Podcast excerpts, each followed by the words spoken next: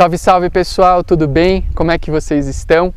Estamos aqui para mais um vídeo do blog do DG, canal do YouTube do blog do DG, um dos canais que mais conteúdos posta sobre o direito notarial e registral, sobre concursos para cartórios e sobre advocacia extrajudicial. Antes de começar esse nosso conteúdo de hoje, eu quero te convidar a conhecer as outras redes sociais do cartório, Instagram, Facebook, Twitter, LinkedIn, tem bastante coisa.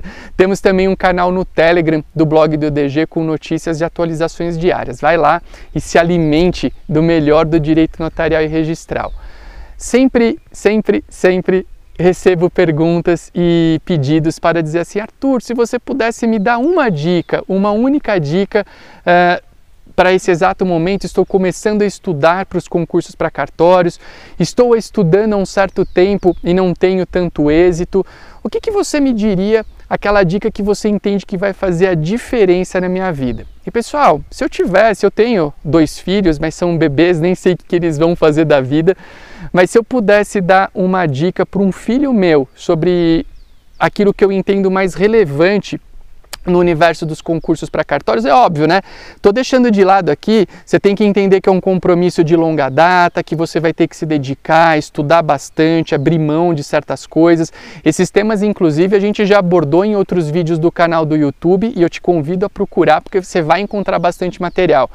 Mas a dica que eu te dou e que eu daria para o meu filho se ele me perguntasse, uh, pai, o que, que eu tenho que fazer para ser bem sucedido num concurso para cartórios, eu te diria: concentre os seus esforços em um único estado, no máximo dois. Hoje eu vejo e eu acho um grande erro as pessoas prestando concursos para cartórios por todo o Brasil. Sai edital em São Paulo, presta. Sai edital no Rio de Janeiro, presta. Sai edital na Bahia, vai para Bahia. E aí às vezes a pessoa até tenta falar: "Ah, não, eu tô indo lá só para treinar, só para ver como é que é". Só que fato é, pessoal, que no concurso para cartórios a gente sabe que não basta você ser aprovado, você tem que ser bem aprovado. Você tem que disputar os primeiros lugares, porque passar em primeiro ou em último faz toda a diferença.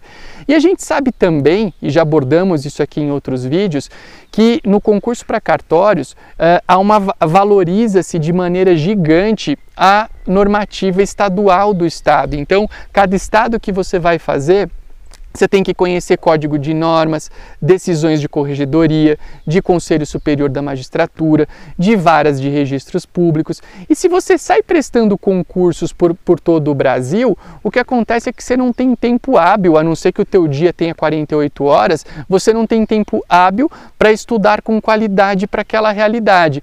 Então você está prestando para São Paulo, mas aí você já está com a cabeça no Rio de Janeiro, e por mais que você fale, ah, não, eu só estou indo para aquele lugar para treinar, para ver como é que é, a, a, sua mente é influenciada e o teu volume de estudos para aquele estado que realmente te interessa, ele não consegue ser feito de uma maneira adequada. Muitos desses preceitos a gente trabalha no coaching notarial e registral, que é um dos meus projetos que acredito que vocês conheçam, mas a dica que eu quero te deixar aqui é o que? Concentre os teus estudos em um estado, no máximo em dois. Ai, Arthur, mas eu quero mais do que isso. Tudo bem, é uma, é uma possibilidade, mas você tem que saber que quanto maior o seu leque de opções, menor a chance de você ser bem sucedido. Eu sei que essa é uma informação que as pessoas muitas vezes não querem ouvir, porque em tese você ter um leque maior dá um sentimento de conforto, né? mais, é, é, mais agradável. Ah, se eu não passar em São Paulo, eu tenho Bahia, eu tenho Rio Grande do Sul, eu tenho Santa Catarina, eu tenho o Brasil inteiro.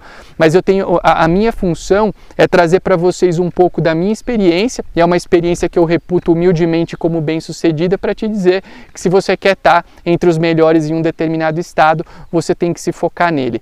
Essa é a dica de ouro, essa é a dica que eu daria para o meu filho e que eu quero que você reflita a respeito e veja se faz sentido para você. Gostou do vídeo?